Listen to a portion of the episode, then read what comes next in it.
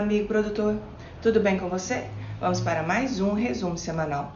Soja iniciou a semana em alta na Bolsa de Chicago e manteve foco sobre o clima adverso nos Estados Unidos.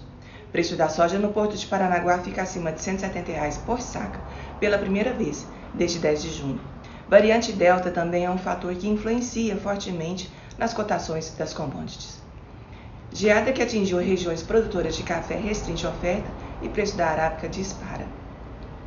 Quebra da safra de milho somado aos montantes que já negociados para exportação tornam a importação uma necessidade em 2022. Nos últimos 10 anos, o preço do glifosato atingiu um novo máximo devido a um desequilíbrio na estrutura de oferta e demanda e ao aumento do preço das matérias-primas upstream. Enquanto não tiver um aumento da capacidade de produção do herbicida, um novo aumento de preço está previsto.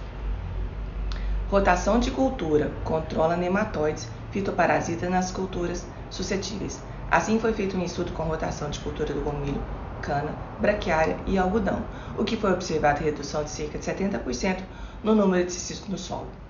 Tomate caiçara desenvolvido pela Epagre pode render até 7 kg de frutos por planta e é resistente a viroses e menor ocorrência de mosca branca.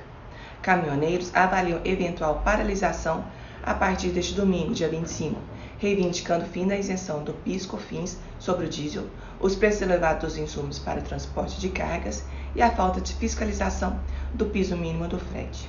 Modelos indicam massa de ar frio ainda mais intensa na próxima semana de julho e a probabilidade de frio na primeira semana de agosto, mas que precisa ser monitorada na próxima semana.